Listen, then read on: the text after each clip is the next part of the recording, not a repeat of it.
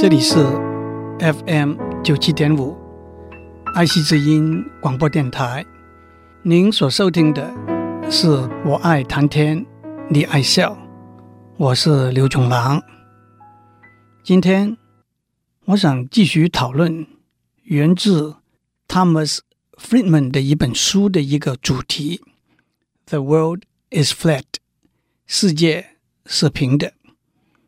世界是平的。这句话的含义是世界变得小了，人跟人之间、企业跟企业之间的距离缩短了，合作互动的机会增加了，相互竞争的时候也会有了一个比较平坦，也就是比较公平的立足点和平台。有一首歌叫做。It's a small world after all，小小世界。其中有一段是这样的：There is just one moon and one golden sun, and a smile means friendship to everyone. Though the mountains divide and the oceans are wide, it's a small world after all。直接翻成中文是。 只有一个月亮和一个太阳，一个微笑表达出每个人之间的友情。虽然山高水阔，那实在是一个小小的世界。让我们还是回到 Thomas Friedman 书里头讲的：什么是让世界变得更平坦、更小的原动力？他一共讲了十个，差不多都是来自资讯和通讯科技的原动力。在讨论他所提出的十个原动力之前，我想先讨论三个我觉得比较基本也比较古老的原动力。这三个原动力是语言、教育和交通运输。我相信大家听了之后，马上会同意，这是三个重要的原动力，帮助缩短了人和人之间、物和物之间的距离。虽然这些都是多年以来推动人类进步的原动力，但是在过去五六十年，那也就是第二次大战之后，这三个原动力有了明显的变化。也有了重大的影响。当我们讲到一个共同沟通的语言的时候，我们就得讲到英文，甚至是美式的英文。当我们讲到教育的时候，我们就得讲到美式的高等教育。当我们讲到交通运输的时候，我们就得讲到空运和海运的发展。今天，让我们讨论一下这三个原动力：人和人之间的沟通，肢体的接触，包括握手、拥抱、拳打脚踢；目光的接触，包括狠狠的瞪一眼，温柔的抛一个媚眼，甚至嫣然一笑。但是，这些可以传递的讯息，到底还是非常有限的。语言和文字才是人类沟通的主要工具。那当然，我的指出，语言包括用声音讲的语言，或者用手势动作来表达的手语。所以，如果人类有一个共同的语言，沟通和合作就可以变得更方便、更有效。让这个世界变得更小。按照圣经创世纪十一章里头的记载，地球上的人本来是讲一个共同的语言。当他们从阿米利亚 （Armenia） 迁徙到示拿 （Shinar） 的山谷盆地定居之后，他们要一起合力建造一座塔。作为直达天堂的楼梯。这座塔叫做巴别塔 （Tower of Babel）。Babel，B-A-B-E-L，是他们所在那个城市的名字。这个城的名字后来演变成为巴比伦 （Babylon）。Babel 这个字就是上帝的门的意思。当上帝知道 Babel 的人的计划的时候，上帝说：“你们本来是一个族群，讲同一的语言，现在你们要被分散到世界各地，你们的语言会被混淆、杂乱，彼此不能够再相互了解、沟通，因此巴别塔也就没有建起来了。”至于巴别塔到底建了有多少呢？历史上一说是一百米，另外一说是两千四百八十四米。但是无论如何，他们都没有到达天堂。不过，圣经新约里头也有一个记载：耶稣复活之后的第五十天，那就是五旬节 （Feast）。of Pentecost，圣灵从上天降临。当圣灵讲话的时候，每个人都听到圣灵是用他自己的语言对他讲的。的确，这两段记载都说明了一个共同的语言作为沟通的工具的重要性。在人类的历史上，大家都一直想找出一个共同使用的语言。按照每个人说的第一个语言的分布，当然讲中文、印度文 （Hindi） 和讲阿拉伯文的人口都很多。以英文作为第一语言的人口，其实不过只有四亿左右而已。按照时间点的分布，最重要的语言在中古时代，那是拉丁文。在十七世纪，那是法文；到了二十世纪，很明显，英文则成为大家广泛使用的语言了。我要趁这个机会为诸位复习一个词：lingua franca。lingua franca 就是一个大家共同广泛使用的一个语言。所以，推而广之，我们现在也有说。搞高科技的人有他们的 lingua franca，搞法律的人有他们的 lingua franca，那就是他们的常用俗语。在一八八七年，有一个人叫做 Zamenhof，他提出了设计一个世界语的观念，他叫这个世界语 Esperanto。这个语言是以罗马。和德国语系为基础设计的一个人工语言，是一个很容易学的语言。他希望 Esperanto 能够成为一个全世界都学、都用的第二语言。这个出发点是很好的，可是并没有成功。今天，英文成了全世界最常用的一个共同语言。原因是在十九世纪和二十世纪的初期，大英帝国的势力遍布全世界，所以在英国殖民地的人都讲英文。近因当然是在二十世纪的后半，二次大战之后，美国成为世界最富最强的国家，在政治上、军事上、经济上，以至科学。工程、文化，美国都站在龙头老大、领先的地位，所以要和美国人合作、打交道、谈判、讨论，英文其实是美式的英文，很自然的成为共同的语言。不管有人会觉得英文是不容易学习的一个语言。不管有人会觉得英文不见得是最美丽或者最严谨的一个语言，但是英文是一股非常大的力量，把世界变得更平了。也许有些人还会记得，通过翻译来谈合作，那是非常吃力的；通过翻译来谈生意，讨价还价，那更是有一份半拆半骗的感觉。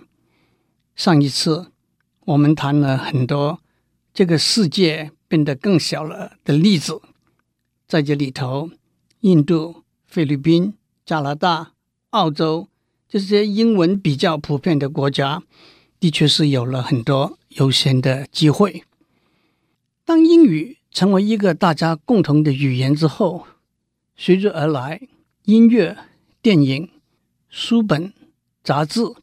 以及更广泛的文化层面，都受到以美国为首的英语系列国家的影响。音乐从 Frank Sinatra 的 Pop Song、Louis Armstrong 的 Jazz 到阿姆的 Rap；电影从 Gone with the Wind 到 Star Wars 到 Da Vinci Code；杂志报章从 Reader's Digest。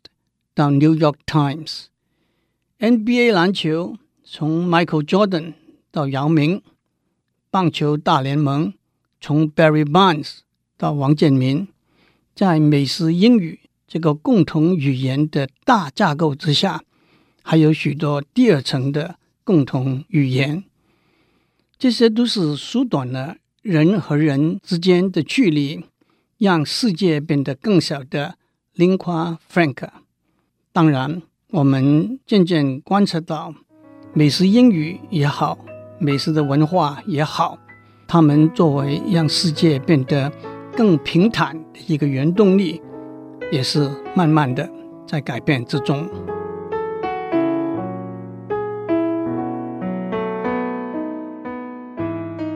让世界变得更平坦、更小，增加人和人之间的互动。和合作，让彼此可以更公平的竞争的第二个原动力是教育。教育的影响可以分成两个层面来看。第一个层面是在一个国家社会里头，教育为每一个人提供了进步发展的机会，教育缩短了人和人之间的距离，也让人和人之间的竞争。变得更公平，国家和社会因而变得更小、更和谐，也增加了整体的竞争力。当世界上每一个国家都能够自己提升它的教育水准的时候，国家与国家之间的合作和竞争也都会在一个更小、更平坦的世界上进行。但是，我们也必须看到第二个层面，在一个国家社会里头，教育的迅速发展，往往在某些方面不但没有缩短了距离，反而增加了落差。这个问题我们今天先不谈，我们要谈的是在国家和国家之间，教育的迅速发展固然增加了彼此之间交流合作的机会。也会增加了落差，导致某些国家更加超越了其他的国家，因而增加了它的影响力和主导性。某一个程度的一元化成为不可避免的结果。让我们讲两个例子。第一个例子是中国在唐朝盛世的时候，从唐太宗贞观之治开始，日本和韩国。都派留学生到中国来，前后差不多从第七世纪到第十世纪，他们每年送来的学生有时候多到两百到六百人。大家都知道，在日本和韩国，学术思想、教育制度、典章制度、美术、建筑、文字、音乐，都受到中国很深的影响。也就是中国和日本、韩国还有越南都有特别密切的关系的原因。同时，我们也不要忘记，唐僧玄奘法师西行取经去印度，一共花了十七八年，也把印度的文化带回到中国来。第二个例子是近五十年来，美国高等教育对全球高等教育，甚至对教育以外的许多层面的影响。美国的高等教育毫无疑问是全球第一的。有人说，全世界最好的大学里头，有三分之二到四分之三是美国的大学。尤其是在二次大战的时候，许多在欧洲的一流学者都移民到美国去了。二次大战以后，美国有富强的国力，加上后来和苏俄的竞争，都让美国的高等教育不断往前发展。在美国高等教育的发展里头，有一个很大的特色，那就是美国的大学有一个非常开放的制度和做法，来接纳外国的留学生。外国的留学生不但有许多奖学金的机会，而且毕业以后留在美国工作，甚至成为美国公民，都不是很困难的事。所以，美国的大学的确吸引了。许多全球的年轻精英，这些精英有许多在读完书，也有得到相当的工作经验之后，回到他们的国家。这些受到美国教育文化熏陶的学生，把他们所学的带回到自己的国家，他们在自己的国家有了很大的影响力，帮助缩短了人和人、企业和企业之间的距离。无可否认的，美国的语言、文化、教育、科技，是把世界变得更平、更小的一股很大的力量。让世界变得更平坦、更小，增加人和人之间的互动和合作，让彼此可以更公平的竞争的第三个原动力是交通和运输。交通和运输的工具。提升了人的交流、物的运转。当然，从人类历史开始，就一直不断的发展和进步。从古代用驴马、骆驼来代步，到近代轮船、火车、汽车的发明，《三国演义》里头，孔明制作了木牛流马。杨贵妃喜欢吃广东的荔枝，所以唐玄宗。派人用快马传递，把荔枝从岭南输递到华清宫。所以杜牧有“一骑红尘妃子笑，无人知是荔枝来”这个句子。我要指出的是，大约五十年以前，交通和运输的发展过程中的两个里程碑。在空运来讲，那是喷射机的开始使用，在海运来讲，那是货柜的发明。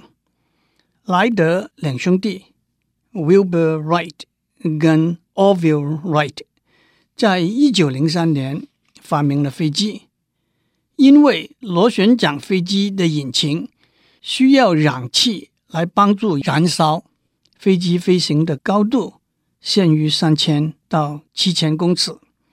喷射机可以飞到一万公尺以上，就大大增加了燃料使用的效率。当航空交通变得便宜和方便的时候，毫无疑问，人和人之间的距离就大大的缩短了。从谈生意、看客户、参加学术会议，到探访亲友、度假旅游。有了现代航空交通系统，不但方便，也相当舒服。让我举两个我自己体验的例子。五十年以前，我坐 DC-7 螺旋桨飞机从台湾到美国留学，来回的飞机票价是美金一千两百元。今天，如果您上网小心搜索一下的话，一千两百元到美国来回七加九都可以办得到。三天以前，我从香港到北京参加一个学生交流活动的开幕典礼。早上九点，我坐了三个钟头的飞机，从香港到北京，再坐一个钟头的计程车到会场，在典礼上讲了十分钟的话，跟一百五十位学生合照了几张照片。短短的典礼结束之后，我再坐计程车到机场，再坐三个钟头的飞机。晚上十点回到香港，因为时间已经晚了，我在机场的酒店过了一夜。第二天早上坐八点半的飞机回到台湾，因为那一天我在新竹有四个我要出席的会议。这样做有必要吗？大概没有。值得吗？我觉得这一个行程让一百五十个学生觉得。他们和我跟我所代表的基金会变得更接近。反正，在飞机上，我还可以休息，还可以安静的准备今天广播的内容。至于海运用的货柜，大家可能以为是一个非常简单的观念，那只不过是一个大箱子，把货物堆在里头而已。其实，货柜的使用。大大的改变了整个海上航运的发展。我们可以想象，一艘货轮载了两百个货柜，从新加坡开到荷兰的鹿特丹，在鹿特丹的港口，把一部分的货柜移到不同的船上去，一部分的货柜移到好几部大卡车上面去，大概一天半天就可以做完。然后由这些船和大卡车分别把货柜转送到别的目的地。在五十年以前，把一袋一袋的米、一箱子一箱子的衣服、玩具搬上搬下船，要花不少的人力和时间。有了货柜，运输的费用大大降低了。在没有货柜以前，运输的成本会高到。货物成本的百分之十到百分之二十五，因为运输的成本降低了。我们看到，在中国大陆做的洋娃娃，用日本做的假头发，台湾做的塑胶，美国做的颜料，做好之后用货柜运送到全世界去出卖。货柜的发明人叫做 Malcolm McLean，他跟很多发明新科技的前驱者一样。他在一九五六年开始推动货柜船的观念，但是他的公司在三十年之后宣布破产。今年是货柜发明的五十周年，有一位经济学家 Mark Levinson 写了一本书，书名是《The Box: How the Shipping Container Made the World Smaller and the World Economy Bigger》，那就是。货柜怎么样把世界变得更小，把世界的经济变得更大？我们该结束了，让我们大家一起分享这个小而娇俏的世界。我们下周再见。